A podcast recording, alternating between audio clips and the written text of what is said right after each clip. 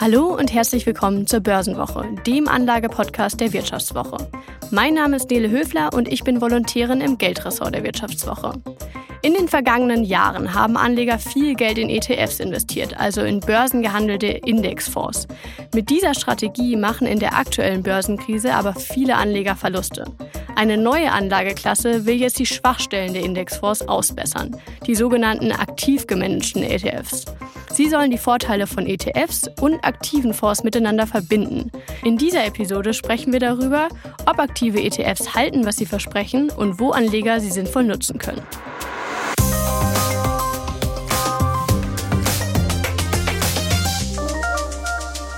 Mit mir im Studio ist mein Kollege Philipp Frohn. Hi Philipp. Hi Nele, schön, dass wir heute wieder zusammen im Studio sind. Finde ich auch.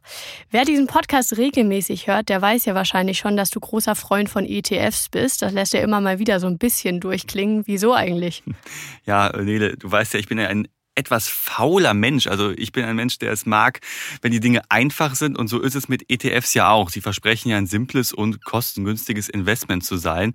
Ich bin einfach nicht der Mensch, der da großartig Stockpicking betreibt und äh, 500 äh, Seiten Quartalsberichte lesen möchte, um zu entscheiden, ob eine Aktie so das Richtige für mich ist. Deswegen besteht mein Portfolio vor allem halt aus ETFs. Hm, jetzt muss man aber sagen, dass in diesem Jahr äh, Anleger schon ziemlich enttäuscht wurden von ETFs. Ich ähm, auch. Ich wollte gerade sagen, da bist du wahrscheinlich nicht von verschont geblieben, weil Weltaktienindizes wie zum Beispiel der MSCI World notieren nach richtigen Boomjahren in der Vergangenheit inzwischen deutlich im Minus.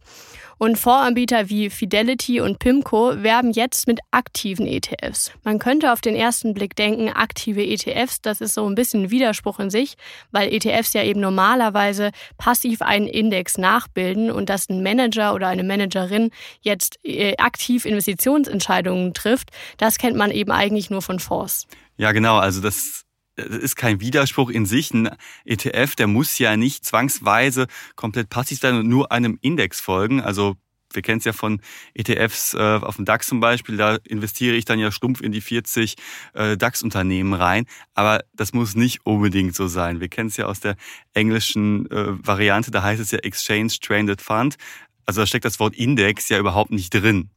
Genau, und bei diesen aktiv gemanagten Fonds ist es ja jetzt eben so, dass es der Indexfonds quasi nur teilweise nachgebildet wird. Du hast gerade vom DAX gesprochen, da sind es 40 Werte. Da nimmt man zum Beispiel nur 30 und hat dann noch ein bisschen Abweichsmöglichkeiten quasi und kann auch 10 andere dazu nehmen, um sich vielleicht auf einen Fachbereich zu spezialisieren. Genau, das ist halt so die Theorie, dass man nicht eins zu eins diesen Index übernimmt, sondern halt, äh, dass der Fondsmanager seine eigenen Entscheidungen mit umsetzen kann. Und das soll jetzt letztlich natürlich auch große Vorteile mit sich bringen. Deswegen gibt es ja aktive ETFs. Ja, nämlich, zum Beispiel wahrscheinlich in Krisensituationen. Genau, in Krisensituationen. Ich meine, es ist ja nicht so, als hätten wir dieses Jahr keine Krisen gehabt und deswegen äh, ist das Interesse an aktiven ETFs ja auch gestiegen, äh, weil der Fondsmanager natürlich jetzt intervenieren kann. Bei einem normalen, herkömmlichen ETF, da investiert man einfach weiter und wartet dann im Worst Case auf die nächste Neuindexierung, wie zum Beispiel beim DAX. Die findet alle drei Monate statt. Wenn in der Zwischenzeit irgendwas Schlimmes passiert ist, was eigentlich ein Eingreifen eines Fondsmanagers äh, ja, begünstigt hätte, was sinnvoll gewesen wäre, dann kriegen es die Anleger irgendwie zu spät mit. Aber bei einem aktiven ETF,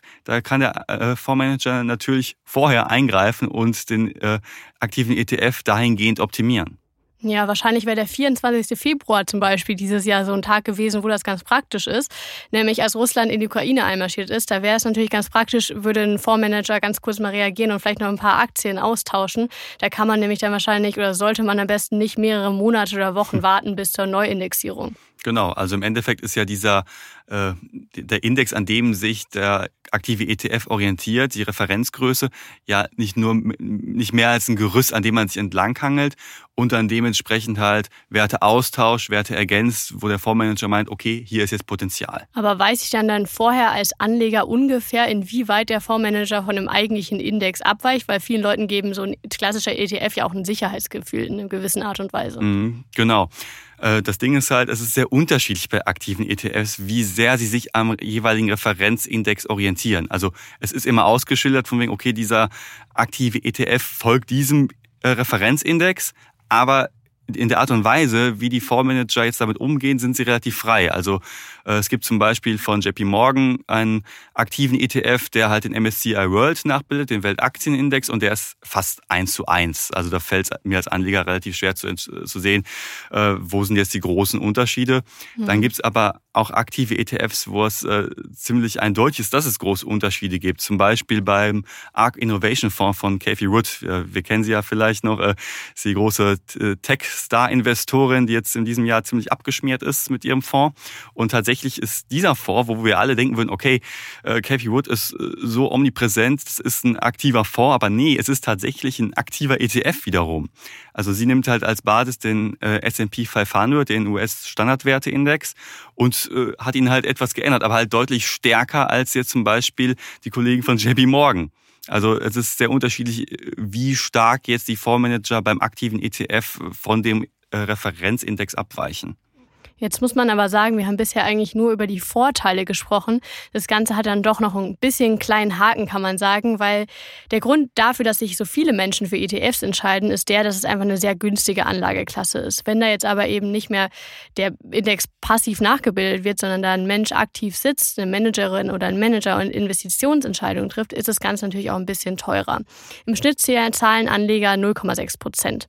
Damit sind sie dann immer, immer noch wesentlich günstiger als klassische Fonds. Mhm, genau, also diese ganze Gebührengeschichte ist natürlich auch etwas, was ich als Anleger immer äh, als erstes mit anschaue. Ein normaler ETF auf den MSCI World zum Beispiel, den bekommt man ja schon mit einer jährlichen Gebühr von 0,1 bis maximal 0,2 Prozent. Äh, das ist, wie du ja schon gesagt hast, mit aktiven ETFs halt nicht zu machen, weil da halt äh, ein Fondsmanager sitzt und der lebt ja nicht von Luft und Liebe, sondern möchte ja auch noch ein bisschen was für, vom Kuchen abhaben. Und da zahle ich halt einen gewissen Aufschlag. Aber man muss immer noch sagen, wenn ich mich dafür entscheide, eine aktive Anlage, ein aktives Anlageprodukt halt zu kaufen, dann bin ich mit einem aktiven ETF immer noch deutlich günstiger als zum Beispiel mit, mit einem aktiven Fonds. Also da kommen ja schon Kosten von ein bis zwei Prozent halt, äh, je nachdem, was es halt für ein Fonds ist, jedes Jahr hinzu. Plus beim normalen Fonds habe ich oft noch einen Ausgabeaufschlag von bis zu fünf Prozent für den Vertrieb. Also ich muss ja erstmal ziemlich viel Geld in die Hand nehmen, um überhaupt anlegen zu können. Und dann zahle ich jährlich noch eine höhere Gebühr als bei einem aktiven ETF. An der Stelle müssen wir auch noch mal einen kleinen Risikohinweis geben, dass wir natürlich keine Haftung übernehmen können für Entscheidungen, die ihr für eure Anlagestrategie trifft. Aber falls ihr euch doch dafür entscheidet, die neue Anlageklasse mal auszuprobieren, Philipp, sollten wir wahrscheinlich hier den Zuhörern jetzt auch nicht vorenthalten, wo man diese aktiv gemanagten ETFs eigentlich handeln kann. Genau, das ist halt nicht so einfach, wie wir es äh, beim in Anführungsstrichen normalen ETF-Handel kennen. Also jeder, der bei einem Smartphone-Broker ist, kann ja in unfassbar viele ähm, ETFs investieren. Das geht bei aktiven ETFs noch nicht. Sie sind halt eine relativ neue Anlageklasse. Die gibt es seit, seit einigen Jahren und dementsprechend halt noch ein totales Nischenprodukt. Also die äh, Deutsche Börse zum Beispiel, die listet momentan 83 aktiv gemanagte ETFs. Das ist natürlich ziemlich wenig. Schauen wir uns mal an bei Scalable. Ist ja nach Trade Republic so der größte Smartphone-Broker und da gibt es einfach mal 1900 900 ETFs. Also wir sehen, dass da es da schon mal viel, viel weniger Auswahl gibt. Äh, und hinzu kommt, dass der Handel dann auch dementsprechend nicht so einfach ist für äh, viele Anleger. Man muss dann zum Beispiel ein Depot haben bei der Comdirect oder ähm, bei der Consorsbank. Nur da kann ich halt, äh, über diese Broker kann ich dann halt mit aktiv gehandelten, gemanagten ETFs handeln. Aber es schließt natürlich viele Anleger aus, die nicht über diesen Broker verfügen und sich noch nicht da angemeldet haben. Nach einer kurzen Unterbrechung geht es gleich weiter. Bleiben Sie dran. Riskiere ich zu viel? Das ist die richtige Entscheidung. Bin ich zu spät dran? Machen Sie Clarity AI zur Grundlage Ihrer Anlagenentscheidungen. Verwalten Sie Ihr Portfolio für nachhaltiges Wachstum unter Einhaltung von EU-Taxonomie, Offenlegungsverordnung oder BVI-Kriterien mit der ultimativen Mischung aus leistungsstarker KI und Branchen-Know-how. Reduzieren Sie Risiken und erreichen Sie Ihre Ziele auf der Grundlage von transparenten Fakten, nicht von Meinungen. Clarity AI mit Technologie zu besseren menschlichen Entscheidungen. Besuchen Sie clarity.ai und starten Sie noch heute. Also quasi nicht nur mehr Kosten, sondern auch ein bisschen mehr Aufwand. Würdest du denn sagen, trotzdem lohnt es sich ein bisschen mehr Geld und ein bisschen mehr Zeit in die Hand zu nehmen schlussendlich? Mhm. Ja, ist ja auch die gleiche Frage, die man sich ja bei aktiven Fonds ja im Prinzip ja auch stellt. Äh, da gibt's ja auch immer die Debatte, soll ich jetzt in einen aktiven Fonds investieren, wenn ich doch günstiger in ETFs investieren kann? Und da hat sich im letzten Jahr bei aktiven Fonds ja zum Beispiel gezeigt, dass sie deutlich schlechter abgeschnitten haben als äh, viele ETFs. Also nur etwa 15 Prozent der Fondsmanager haben es im letzten Jahr geschafft, den Vergleichsindex äh, zu schlagen. Ist natürlich ziemlich mau, wenn man bedenkt, dass man eben deutliche Mehrkosten zu tragen hat. Bei aktiven ETFs, da hat sich gezeigt, dass viele tatsächlich besser abgeschnitten haben, immerhin als aktive Fonds. Ähm, und manche aktiven ETFs, die schlagen dann letztlich auch ihren Referenzindex. Also wir haben zum Beispiel beim, ähm, bei den ganzen Welt-ETFs gesehen, ich habe mir so eine ähm, Auswertung von Scope, das ist ein Analyseunternehmen, mal angeschaut und dem ist halt zu entnehmen, dass äh, der äh, MSCI World bis einschließlich August gut 12 Prozent im Minus war. Hätte ich einen aktiven ETF auf den MSCI World genommen, dann wäre ich irgendwo zwischen 0 und minus 4 Prozent gewesen. Also es wäre nicht ganz so schlimm gewesen wie der normale ETF. Aber man muss auch sagen, dass es nicht immer so ist. Also wenn wir uns zum Beispiel mal wieder Cathy Wood anschauen, die ja mit der Zinswende äh, ein bisschen zu kämpfen hatte in diesem Jahr mit ihrem Tech-Fonds, der hat deutlich, deutlich stärker verloren, als wenn ich jetzt zum Beispiel einen normalen Nasdaq-ETF äh, aufgelegt hätte, als hätte ich daran investiert. Und daran zeigt sich natürlich ja, es ist nicht immer ganz klar, ob ich jetzt als Anleger damit die bessere Entscheidung treffe. Ähm, auch vor dem Hintergrund der Gebühren natürlich, die etwas höher sind. Was sich aber schon zeigt bei aktiven Fonds, genauso wie bei, wie bei aktiven ETFs, dass äh, die vor allem in irgendwelchen ja, Nischenbereichen doch etwas besser abschneiden. Also äh, viele Experten sagen ja, wenn man sich äh, ein aktives Produkt ins Portfolio holen möchte, dann äh, eher in etwas abseitigeren äh, Anlagesphären, äh, wo auch das Spezialwissen des Fondsmanagers einfach wichtig ist. Also wenn ich jetzt äh, in den MSCI World investiere, da sind äh, 1600 Unternehmen, äh, eine breite Streuung. Klar, da ist es nicht unbedingt notwendig, dass jetzt ein Fondsmanager noch großartig da rumfuscht vielleicht, aber gerade in kleineren, illiquideren Märkten, wie zum Beispiel bei irgendwelchen äh, Themenfonds oder speziellere Märkte wie im asiatischen Raum, da kann es dann schon Sinn ergeben, wenn jetzt ein Fondsmanager noch äh, gewisse Entscheidungen trifft, weil er einfach eine äh, größere Expertise in dem Sinne dann hat. Und was heißt das jetzt für dich persönlich? Bleibst du deinen ETFs, deinen klassischen ETFs treu oder wagst du dich dann doch noch an die neue Anlageklasse?